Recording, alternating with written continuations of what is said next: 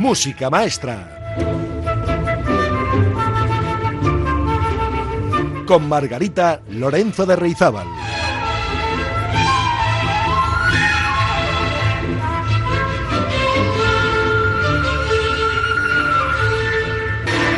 Hola, hola amigos, amigas, ¿cómo están? Yo con un poquito de alergia otoñal, como podrán escuchar en mi voz, pero al mal tiempo, buena cara y buena música, como la que les traigo hoy. En este programa 116 de música maestra, nos vamos a detener en una figura famosa del período romántico, un compositor francés para más señas y autor de obras que han pasado a la historia de la música clásica por méritos propios. Me estoy refiriendo a Charles Camille Saint-Saëns, nacido el 9 de octubre de 1835 y muerto el 16 de diciembre de 1921. Saint-Saëns Perdió a su padre cuando contaba solamente cuatro meses y recibió la primera formación musical de su madre una tía.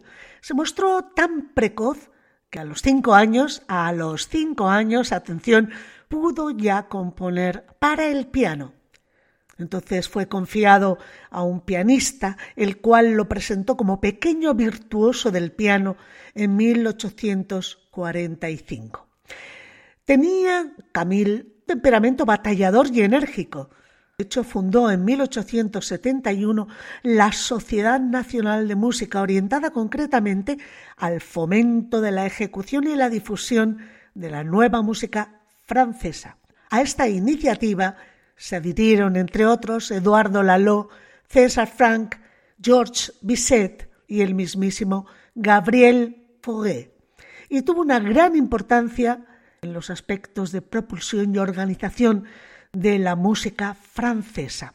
A esta época pertenecen también algunas de las producciones sinfónicas más importantes de Saint-Saëns, La Rueca de Onfalia, La Danza Macabra, Juventud de Hércules, obras en las que puede percibirse una intensa influencia de obras similares de Franz Liszt. Y, por supuesto, obras como los conciertos segundo, tercero y cuarto para piano, cuyo virtuosismo pianístico alcanza un alto nivel de perfección. Richard Wagner admiraba a Saint-Saëns por su brillante técnica y fue objeto de un estudio por parte de Marcel Proust. Aunque vivió durante el periodo de influencia de Wagner, Saint-Saëns no se vio afectado por él a nivel compositivo y se adhirió más bien a los modelos clásicos anteriores, manteniendo un ideal conservador de la música francesa. En sus ensayos y memorias describió la escena musical contemporánea de una manera astuta y a menudo irónica.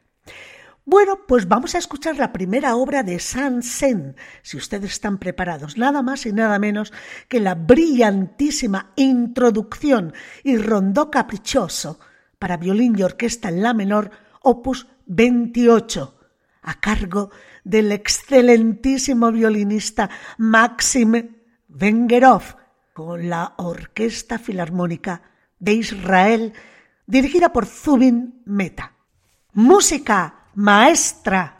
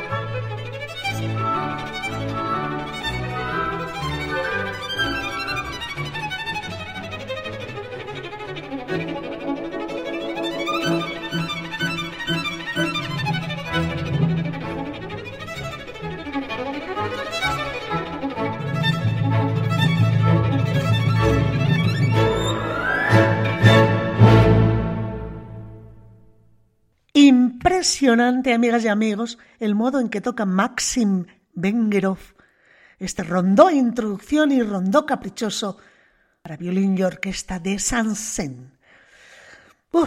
bueno, desde aproximadamente 1880 hasta el final de su vida, la inmensa producción de Sansen cubrió prácticamente todos los campos de la música dramática e instrumental.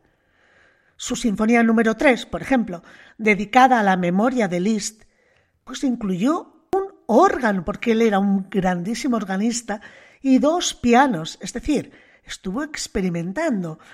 En el mismo año escribió El Carnaval de los Animales para una pequeña orquesta, una fantasía humorística, por cierto, no se interpretó durante su vida y que desde entonces ha ganado una gran popularidad, especialmente como obra los conciertos de gente joven o didácticos. Pues el Carnaval de los Animales es una suite musical que tiene 14 movimientos. Está escrita en 1886. Tiene una duración completa de entre 22 y 30 minutos en función de las velocidades de los tempi que los directores impriman a cada uno de los movimientos. Sanzen compuso este carnaval de los animales mientras pasaba unos días en un pequeño pueblo de Austria. Originalmente lo concibió para un grupo de cámara compuesto por una flauta, un clarinete, dos pianos, armónica de cristal, xilófono, dos violines, viola, violonchelo y contrabajo. Pero también se suele interpretar hoy en la versión para orquesta de cuerda y en lugar de la armónica de cristal que hoy es infrecuente tener en una orquesta un glockenspiel, una lira. El compositor planeó la forma como una broma para un día de carnaval, así que aparecen leones, gallinas, tortugas, canguros, burros y varios animales más, y tiene toques de buen humor por aquí y por allá. Uno de ellos es que Sansen tomó prestada música de otros compositores y la puso en un contexto muy distinto del original. Así, insertó desde canciones antiguas francesas hasta el can-can, pasando por un trocito de la danza macabra que había compuesto él anteriormente. Los movimientos que vamos a escuchar hoy son fundamentalmente tres. El acuario, en el que escucharán los dos pianos e instrumentos de cuerda, una flauta y el glockenspiel, la lira, es un instrumento de percusión pequeñito, con láminas de metal, y, e interpretan una melodía muy misteriosa que representa diversos peces flotando dentro de un acuario. Escuchemos el acuario del carnaval de los animales de Sansen.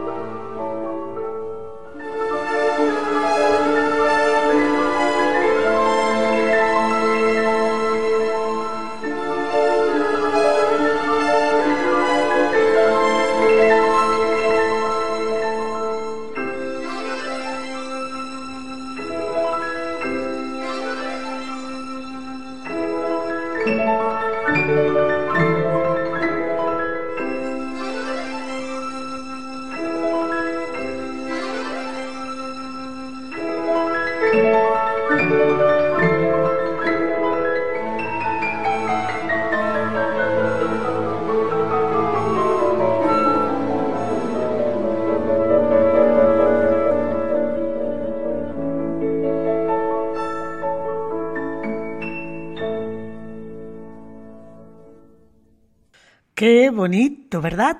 Eh, no sé si ustedes tienen acuario en casa, pero a lo mejor hasta se le han revolucionado todos los pececitos dorados o esas truchas grandes que tienen ustedes en casa ahí metidas en la pecera. Perdonen, pero es que yo tengo experiencia con peces y cuando hacía música allá donde estaba la pecera, se revolucionaban totalmente. No les gustaba nada ni el violín, ni la flauta, ni el piano, y daban vueltas como locos. En fin, no se puede negar que Sansen tenía una gran imaginación y creatividad a la hora de poner música a los peces en la pecera. Pues a continuación les invito a escuchar otro de los números del Carnaval de los Animales de Sansen, el cisne, una de las partes más tranquilas de la obra, donde dos pianos y un violonchelo interpretan el sereno y natural paseo de un cisne en su hábitat natural.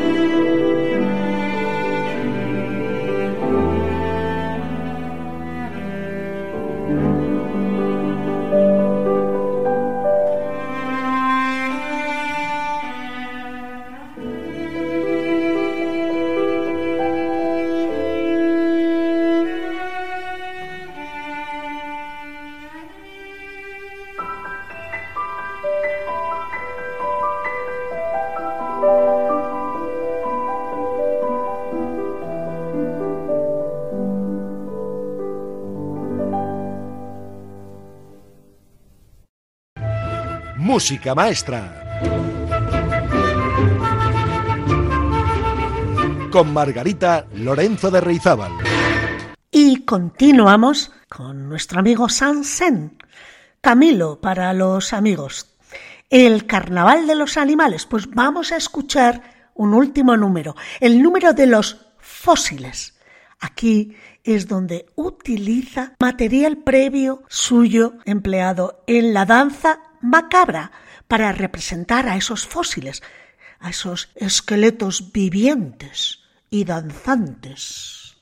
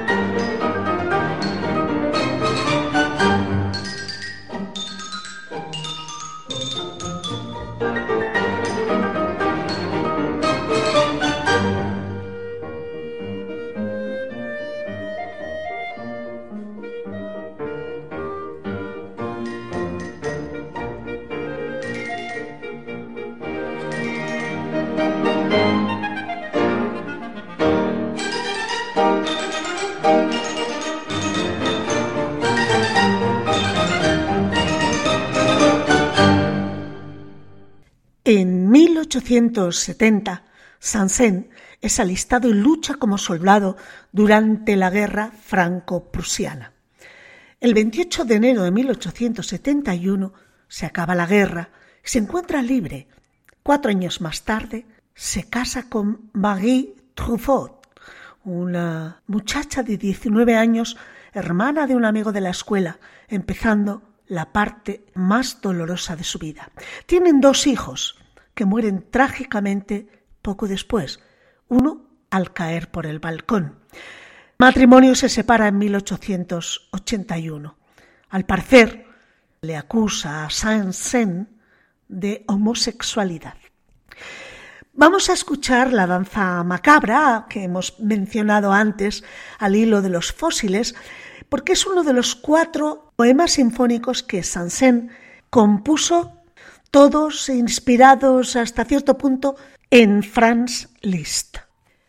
El texto fusiona la leyenda de la muerte tocando el violín en Halloween, mientras los esqueletos bailan en sus tumbas con la tradición tardía medieval de la danza de la muerte, en la que todos son iguales, desde el rey hasta el campesino, y son llevados a bailar hasta la tumba.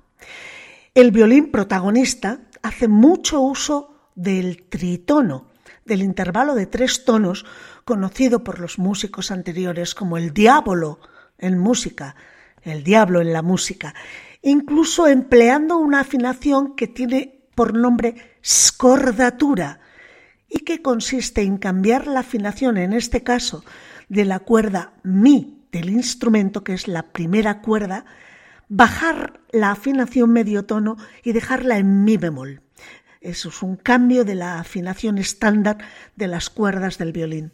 La pieza causó cierta consternación en su estreno, particularmente el vals del Dies Irae, con la abrasiva afinación de esta escordatura que hace sonar al violín de manera chirriante. Pero también se convirtió rápidamente en un éxito popular. El propio Liszt lo arregló para piano no mucho después del estreno y pronto esta obra se transcribió para todo tipo de instrumentos y de teclados. Vamos a escuchar de Sansen La danza macabra, poema sinfónico en sol menor, compuesto en 1874 y se lo oímos a la Orquesta de París, dirigida por Daniel Barenboim.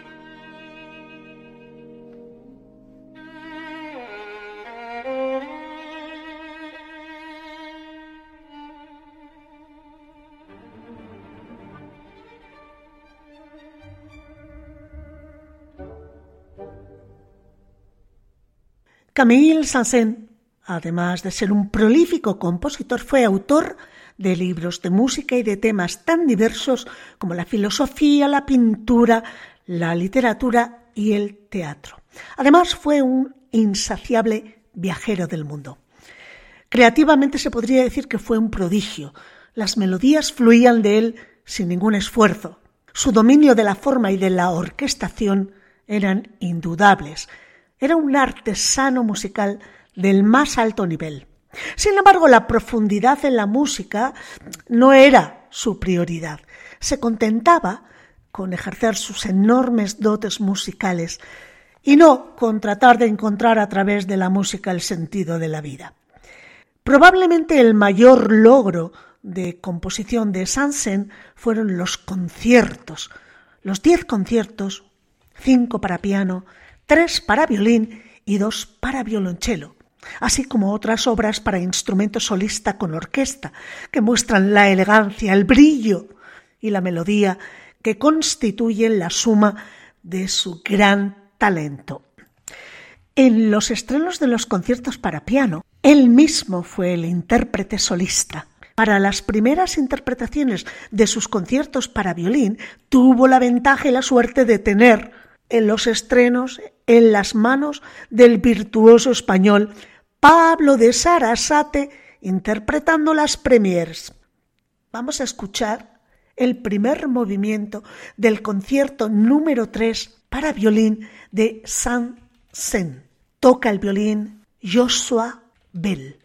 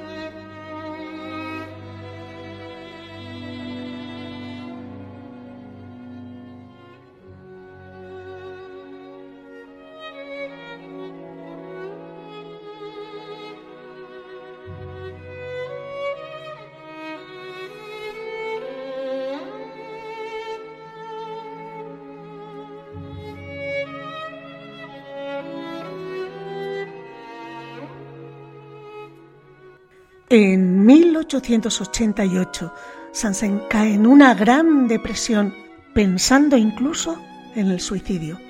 Se recupera retirándose cierto tiempo en Argelia, viaja mucho por todo el mundo, despertando su interés también Egipto. Argelia y Egipto le inspiran varias obras.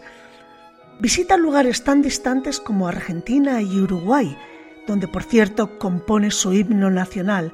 También pasa por Ceilán, Saigón, Portugal y Grecia. A pesar de vivir hasta 1921, no compone ninguna otra sinfonía. Dice, con la tercera sinfonía he dado todo lo que podía dar. No lo podría hacer nuevamente. Esa fue la explicación que dio su autor. Después de 1890 es aclamado tanto en Gran Bretaña como en Estados Unidos como uno de los mayores compositores de Francia, cosa que por cierto no ocurre en su patria, donde no tiene el mismo reconocimiento. En 1915 realiza una brillante gira de conciertos por Estados Unidos. Muere en Argelia, donde se había retirado en compañía de sus perros.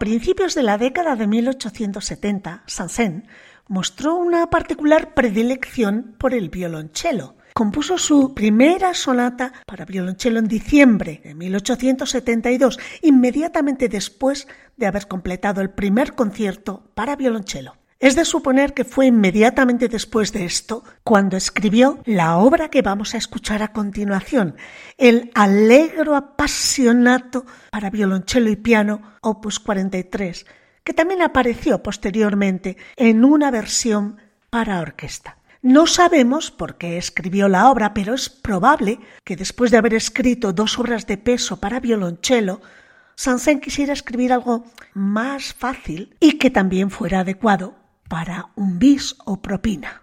Vamos a escuchar de Camille Saint-Saëns el Allegro Appassionato opus 43 para violonchelo y piano.